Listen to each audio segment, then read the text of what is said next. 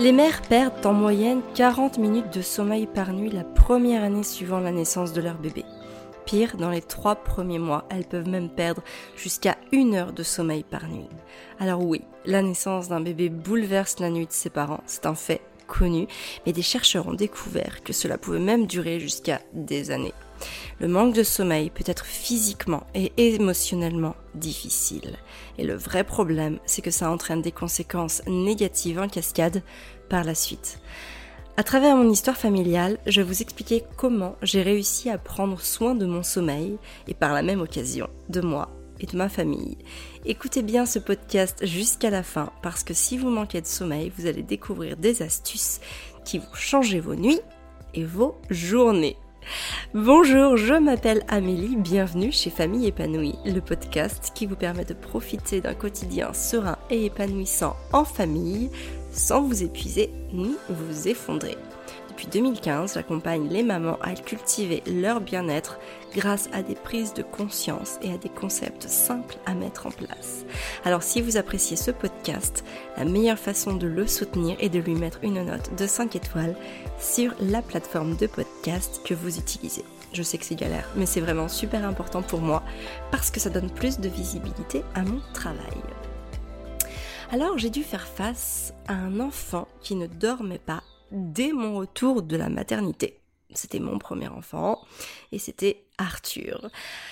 Alors oui, je connais la vulnérabilité et la fragilité d'une mère face aux pleurs de son, enfant, de ce sentiment d'impuissance qui aménuit la confiance et l'estime de soi, parce que je l'ai ressenti très très fort.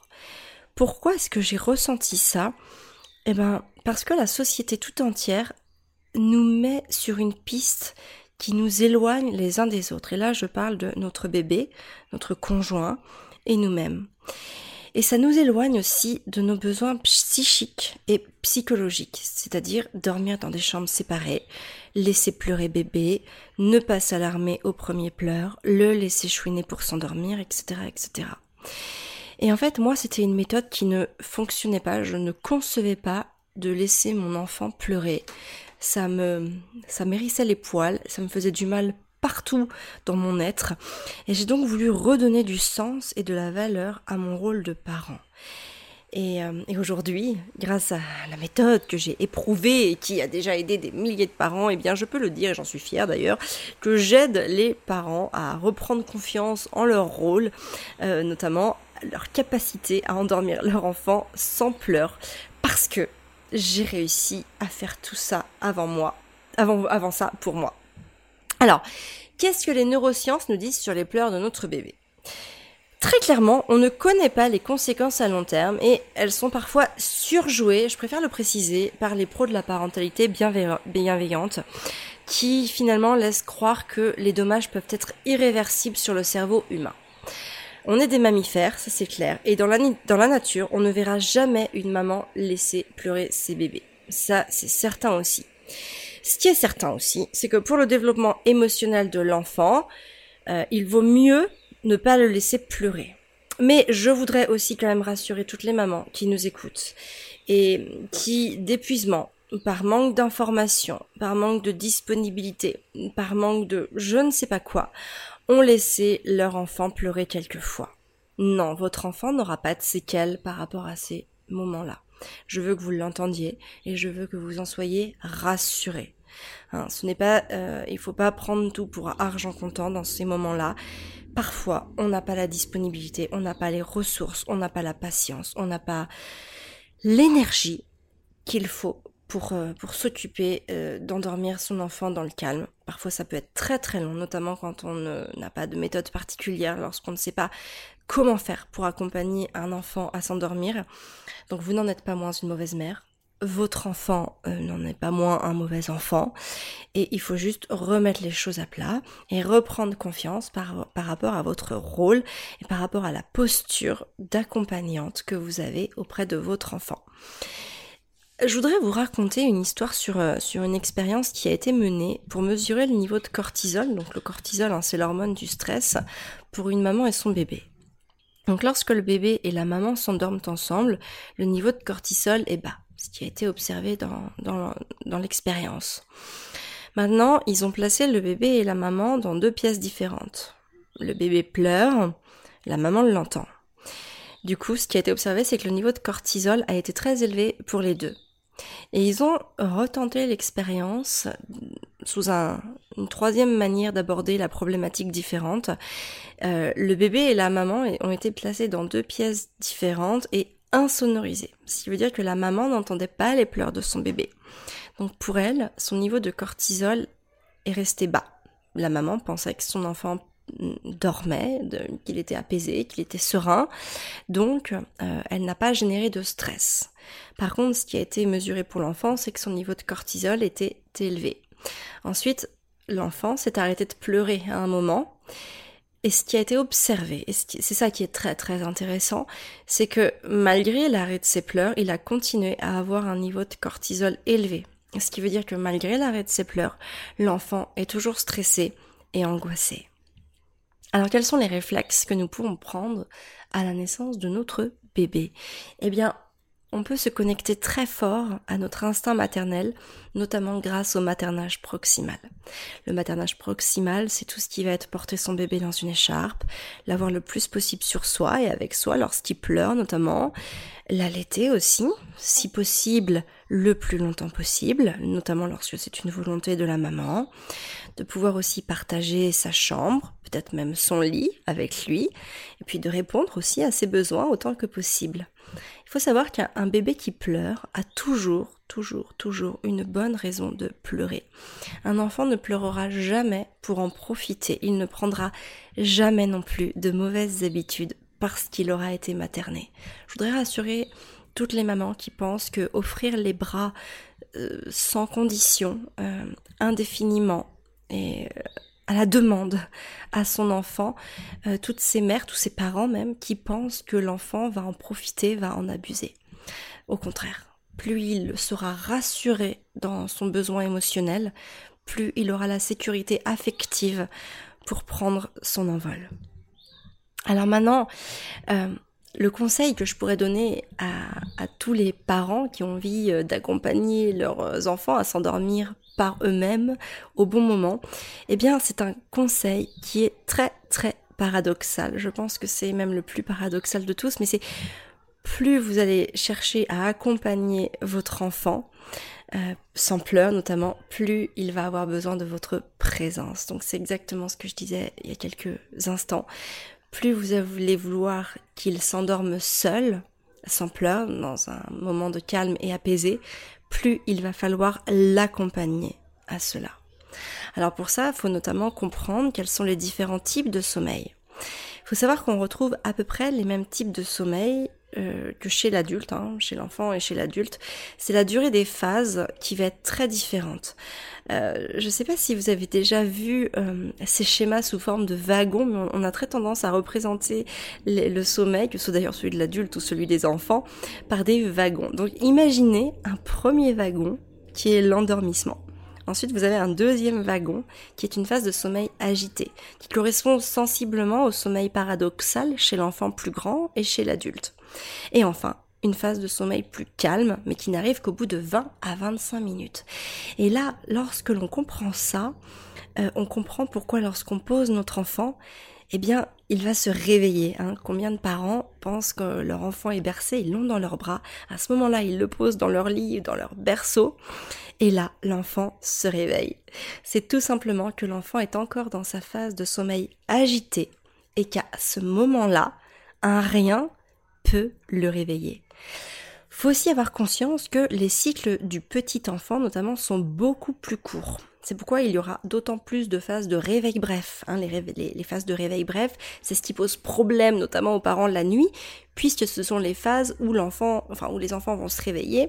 Et en fait, euh, d'autant que les enfants sont petits, ils n'ont pas la capacité de se rendormir. En tant qu'adulte, nous aussi, on a des phases de réveil bref, sauf que nous, on ne se rend même plus compte, ou en tout cas à peine compte de ces réveils, parce que nous avons la capacité physiologique de nous rendormir. Et c'est entre 5 et 7 ans qu'on va observer que le rythme de sommeil de l'enfant va se calquer sur celui de l'adulte. C'est pour ça que bah, quand on ne fait rien, quand on a un bébé qui a beaucoup de mal à s'endormir le soir et qui se réveille en permanence la nuit, attendre 5 à 7 ans, ça peut être très très long.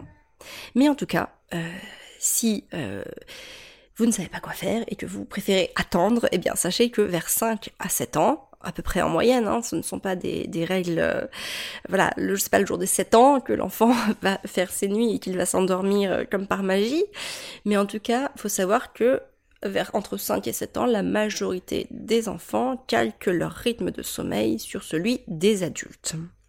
Alors maintenant, quelle posture faut-il adopter si l'enfant se réveille régulièrement pendant la nuit?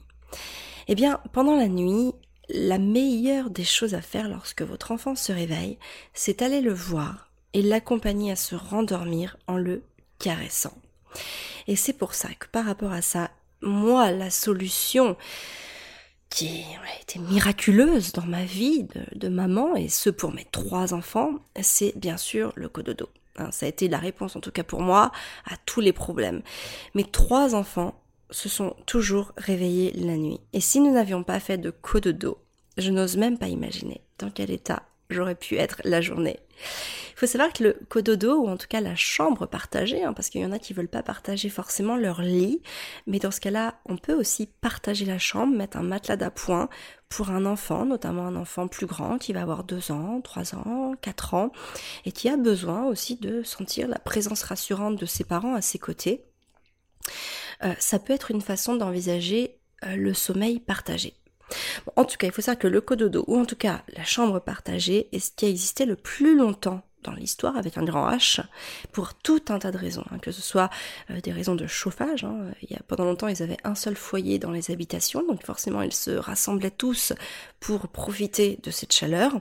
Il y a aussi, euh, et c'est toujours le cas notamment au Japon, où les habitations sont très petites et qu'on va tendance à avoir déroulé des futons dans la pièce de vie commune pour pouvoir dormir, et donc toute la famille dort ensemble. il y a encore beaucoup de pays dans le monde où le sommeil est partagé en famille. Donc finalement, le fait que chacun dorme dans sa chambre est un phénomène assez récent et qui n'est absolument pas la majorité sur l'ensemble du globe. Je veux que vous l'entendiez parce que hum, parfois, euh, on a tendance à se comparer. Et donc forcément, nous, dans nos sociétés occidentales, on fait d'une certaine manière. Mais est-ce que cette manière de faire est la meilleure? Eh bien, c'est la question qu'on peut se poser, mais en tout cas, quand on observe ce qui se passe sur le globe entier, on se rend compte que c'est absolument pas la majorité. Donc la légitimité de cette question se pose et se repose. Alors, on peut aussi, euh, pour aider l'enfant, et aussi pour s'aider soi d'ailleurs, euh, mettre en place des rituels. Les rituels vont pouvoir apporter une sécurité à l'enfant. Un petit enfant est incapable de se projeter. Nous, en tant qu'adultes, c'est facile de se projeter, de se dire bon voilà, euh, à telle heure, je vais aller me coucher. Lui, un enfant, il va avoir beaucoup de difficultés à anticiper ce moment du coucher. Il va pas avoir cette projection. Et donc le rôle du rituel à ce moment-là, c'est d'instaurer une séquence qui va lui permettre de se mettre en condition pour se coucher. Donc il n'y a pas besoin d'avoir une grande séquence, c'est plutôt une suite de petites actions qui vont lui permettre de, faciliter son lâcher prise. Ça peut être faire des câlins, lire une histoire, discuter, lui caresser le dos, dire bonsoir à chaque peluche. Peu importe, c'est juste mettre en place une petite séquence qui permet à l'enfant de comprendre que ça y est, dans quelques minutes, ça va être le moment de dormir. Vous pouvez aussi organiser la chambre de votre enfant. Moi, c'est quelque chose qui a été très très important euh, avant même que mes enfants ne sachent marcher, c'est de les rendre autonomes dans leur sommeil, c'est-à-dire autonomes dans leur appréciation du moment où ils avaient besoin d'aller euh, se coucher, et aussi euh, de les rendre autonomes et, responsables dans, euh, dans le moment qu'ils avaient choisi pour se lever. Donc là, il y a quelque chose de très simple que je conseille, mais pour moi c'est l'élément incontournable d'une chambre d'enfant c'est le lit au sol. Et notamment un grand lit pour que nous aussi, en tant que parents, on puisse s'y coucher et même s'y rendormir avec son enfant si besoin. Moi, le nombre de fois incalculable quand on a arrêté le cododo où mon enfant euh, pleurait la nuit, je me suis levée et j'ai été me rendormir à son côté. De cette manière-là, en fait, il s'est rendormi et moi aussi. J'ai fini ma nuit autre part que dans mon lit, mais cela n'a pas d'importance puisqu'encore une fois, ce que l'on veut, c'est dormir et que notre enfant dorme. Donc par rapport à ça, moi, plein de fois, je me suis réveillée euh, dans le lit de, tel enfant ou de tel enfant sans que ça n'ait une importance euh, fondamentale, puisque j'étais reposée j'étais bien. Je n'avais pas passé euh, une heure ou plus à bercer mon enfant, à attendre qu'il se rendorme pour pouvoir aller dans mon lit. La seule chose que notre enfant a besoin à ce moment-là, c'est de notre, présence physique, et aussi émotionnel. Même si on se rendort, l'enfant nous sent, il sait qu'on est là pour lui. C'est un, un, acte aussi d'amour, un acte de présence que l'on fait euh, à ses côtés, et il va se nourrir de ça. Par rapport euh, au fait de bercer l'enfant, alors là je parle des enfants un peu plus petits parce qu'évidemment on aura plus de difficultés à, bercer un enfant de 4, de 4 ou 5 ans, hein, forcément il est un peu plus lourd. Euh, il faut bien avoir conscience que le fait d'être bercé va énormément rassurer l'enfant. Hein, un bébé a passé neuf mois à être bercé dans le giron maternel et forcément le bercement, que ce soit à travers nos bras ou à travers un moyen de portage physiologique, lui rappellera cette sensation réconfortante. Je vous conseille euh, l'écharpe, notamment l'écharpe de portage ou euh, tout autre moyen de portage physiologique, pour la simple et bonne raison qu'ils vont protéger votre dos et vous rendre vos mains donc quelque part votre mobilité. Moi, euh, mes enfants ont principalement toujours fait leur nuit, enfin leur pas leur nuit, leur sieste, je veux dire, dans un moyen de portage. Par moment, au-delà de 20-25 minutes, j'allais les poser sur un lit, mais quelque part, ils ne me dérangeaient même pas à rester sur moi. Et un enfant euh, dort très très bien au contact physique de son parent, que ce soit son papa ou sa maman. La qualité du sommeil n'en est absolument pas altérée. Pour parler de la tétine, je voudrais quand même parler de la tétine parce qu'aujourd'hui de nombreux euh, parents utilisent la tétine pour euh, subvenir aux besoins de succion de l'enfant. Hein. Il faut savoir que le besoin de succion de l'enfant est un réel besoin euh, physiologique de l'enfant. À sa naissance, l'enfant a besoin de téter. Donc quand la maman n'a pas fait le souhait d'allaiter ou aussi quand la maman n'a pas la disponibilité pour passer énormément de temps avec son enfant au sein, il est possible d'utiliser une tétine. Moi, je ne jette absolument pas la faute aux parents qui utilisent une tétine parce que parfois c'est aussi un moyen euh, pour pouvoir récupérer de la disponibilité et du temps pour soi, aussi pour un autre enfant ou pour dormir. Par contre, euh, il ne faut pas que la tétine devienne euh, un accessoire indispensable pour dormir.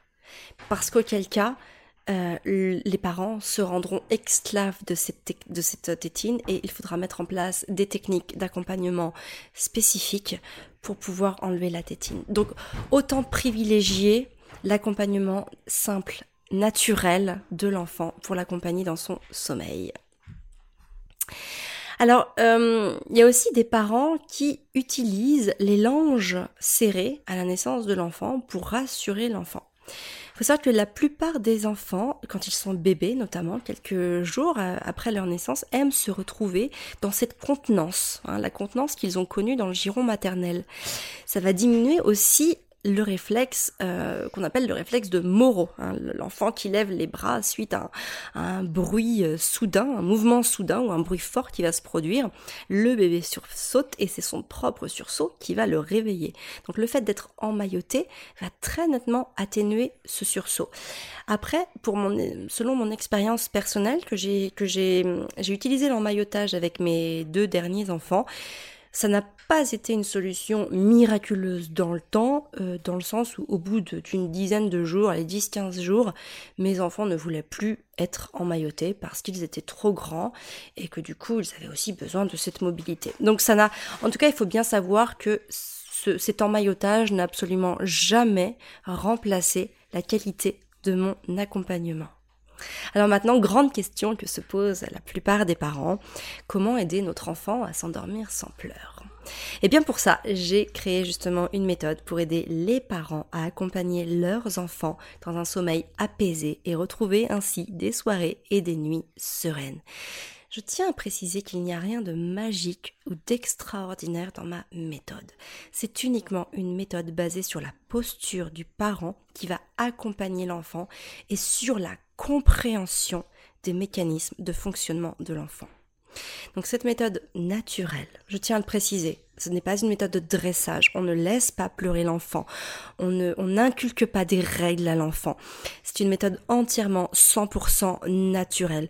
Pour que ça fonctionne, il faut aussi, et je tiens à le préciser, que l'enfant, euh, que le parent soit dans une démarche d'accompagnement et qu'il ait la volonté d'accompagner naturellement son enfant à s'endormir. En tout cas, pour ceux qui le veulent, c'est une méthode qui est extrêmement simple à appliquer. Il y a 100% de résultats garantis quand on la suit à la lettre. Elle repose sur 5 points fondamentaux. Enfin, 5 points fondamentaux. Le premier, c'est la compréhension.